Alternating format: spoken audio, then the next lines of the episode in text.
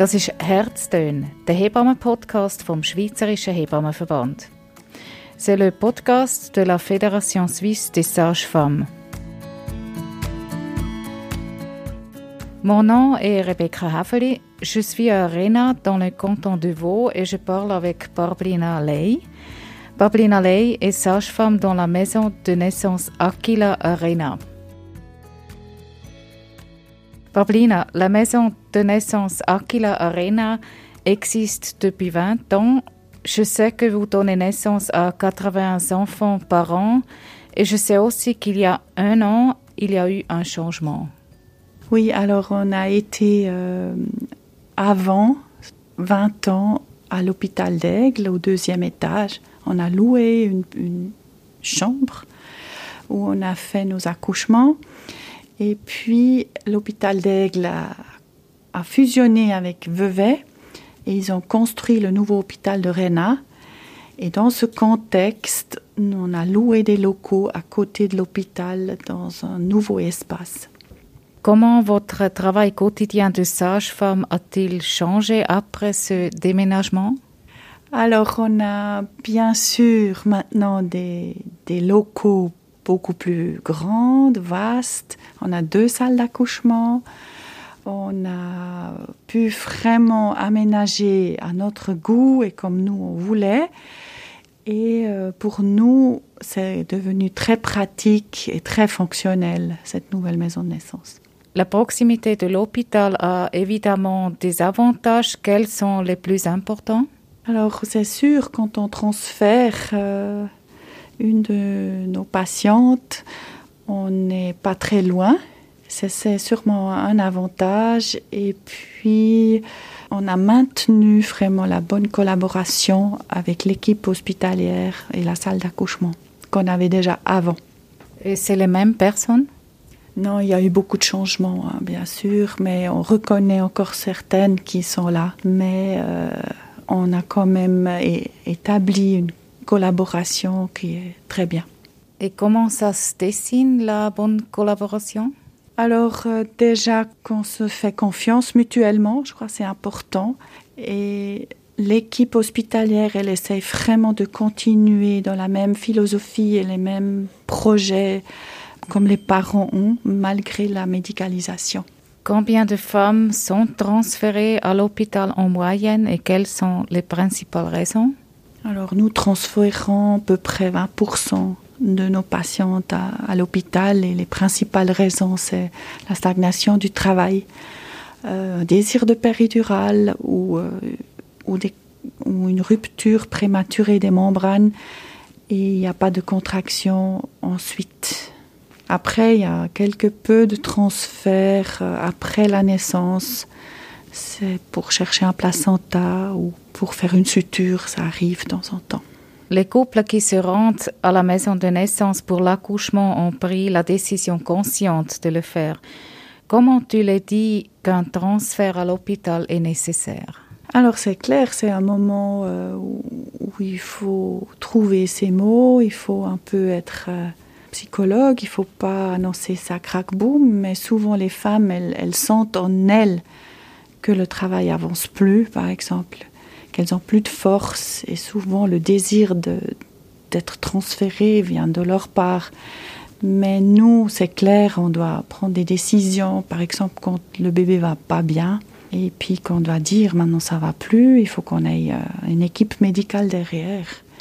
C'est clair, ça engendre toujours une déception chez la, chez la maman et le père, mais euh, souvent c'est pour le bien de l'enfant, ils comprennent assez vite que c'est nécessaire. Des fois, c'est difficile de le dire. Pour toi? Non, on a appris avec les années de dire les choses et puis aussi prendre nos décisions parce que c'est aussi pour nous une responsabilité qu'on porte.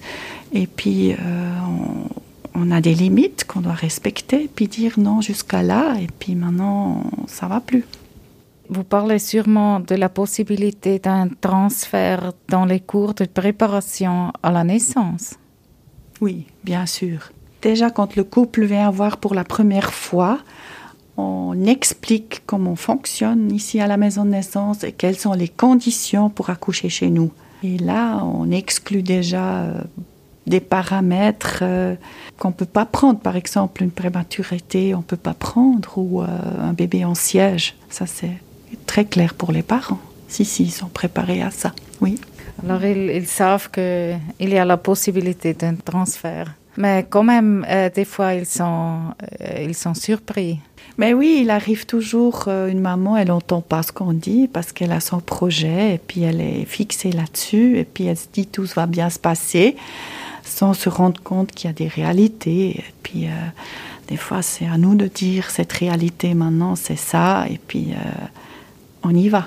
Ce projet, comme tu dis, c'est une chose euh, qui est assez nouvelle, ou tu penses que c'était toujours comme ça pour les parents?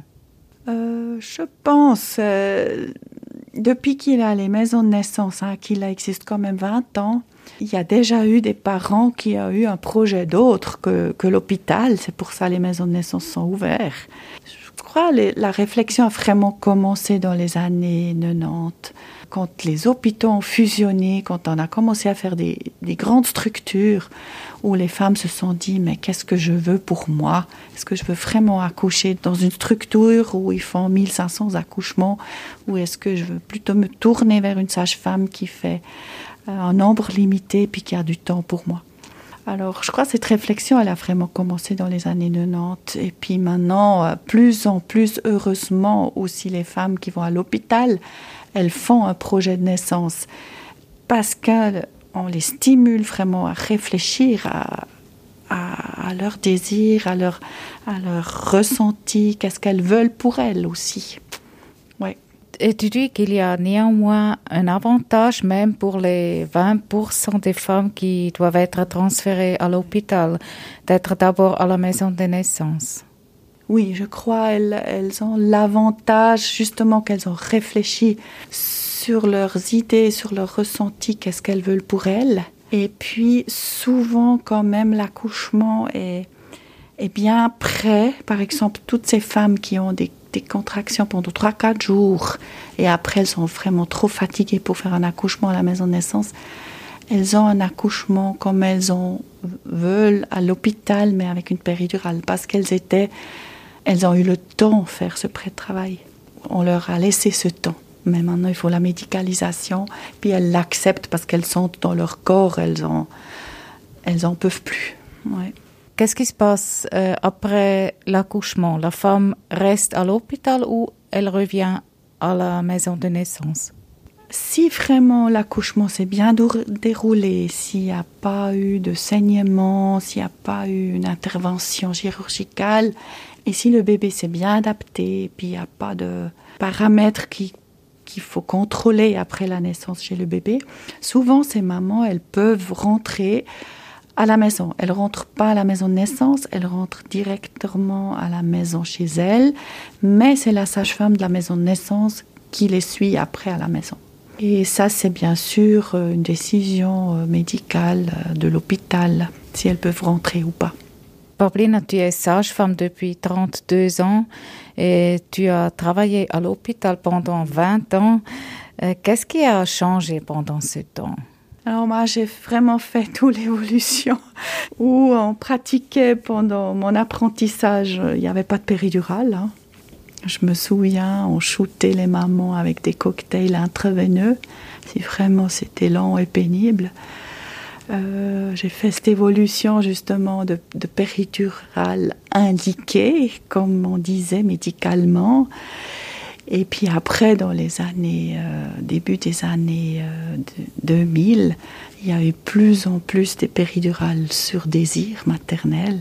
Et aussi, c'était pratique pour l'organisation hospitalière de. Il fallait moins de sages-femmes. Quand on a trois femmes à suivre à péridurale, il n'y a pas le même investissement par femme. Alors, quand on n'a pas de péridurale, alors c'était bien pratique aussi ce côté-là pour les hôpitaux. Puis ce virement, ça, ça je pouvais plus euh, voir, plus avoir de temps pour, pour mes parturiantes, plus être, ouais, toujours regarder la montre et puis euh, avoir ce, ouais, cette obstétrique. Et puis euh, je voulais m'orienter de nouveau vers une obstétrique où je peux être derrière, avec corps, âme et esprit. Puis j'ai changé. Ça veut dire euh, tu as trouvé ta place ici? Oui, tout à fait. Oui, vraiment, euh, je suis bien ici, je suis toujours enthousiaste pour faire les accouchements. On est une bonne équipe, on se comprend bien, on peut se dire les choses et puis on peut aussi se soutenir mutuellement, ce qui est super important dans une équipe, une petite structure comme on est. Dans quel domaine le soutien mutuel est important? Il est vraiment important dans des moments d'accouchement euh, qui durent, qui sont un peu plus compliqués, où on a besoin d'une deuxième sage-femme qui nous soutient, qui est là, qui a deux yeux de plus, deux mains de plus, une cervelle pour réfléchir de plus. Et on a vraiment besoin de nos, collègues dans ces moments-là. Comment tu vois l'avenir des naissances? Alors, moi, je suis très encouragée les jeunes aujourd'hui. Il y a quand même beaucoup de jeunes femmes qui réfléchissent à leur corps, à leur ce qu'elles veulent vivre. Hein. Il y a aussi maintenant ce mouvement MeToo qui rentre aussi dans les salles d'accouchement, qui rentre chez chaque femme, fait plus de réflexion sur son corps qu'il y a 20 ans. Ça m'encourage vraiment de, de voir ce mouvement-là parce que ça veut aussi dire la femme, elle ose dire non, je veux pas ça, je veux pas ci pour mon accouchement. Et je crois que c'est ça que le corps médical doit commencer ou écoute déjà mais toujours avec les guidelines, la sécurité, bien sûr. Hein. Et euh, moi, je, me réjouis de ce mouvement aussi, de l'ouverture, par exemple, de l'hôpital de Réna, déjà pour discuter avec nous, les sages-femmes extra-hospitaliers. Et euh, je crois que c'est ça l'avenir, vraiment une bonne collaboration. Parce que finalement, tout ça, on fait pour le bien de la femme et l'enfant et la famille. Das ist Herztön, der Hebammen-Podcast vom Schweizerischen Hebammenverband. C'est le podcast de la Fédération suisse des sages-femmes.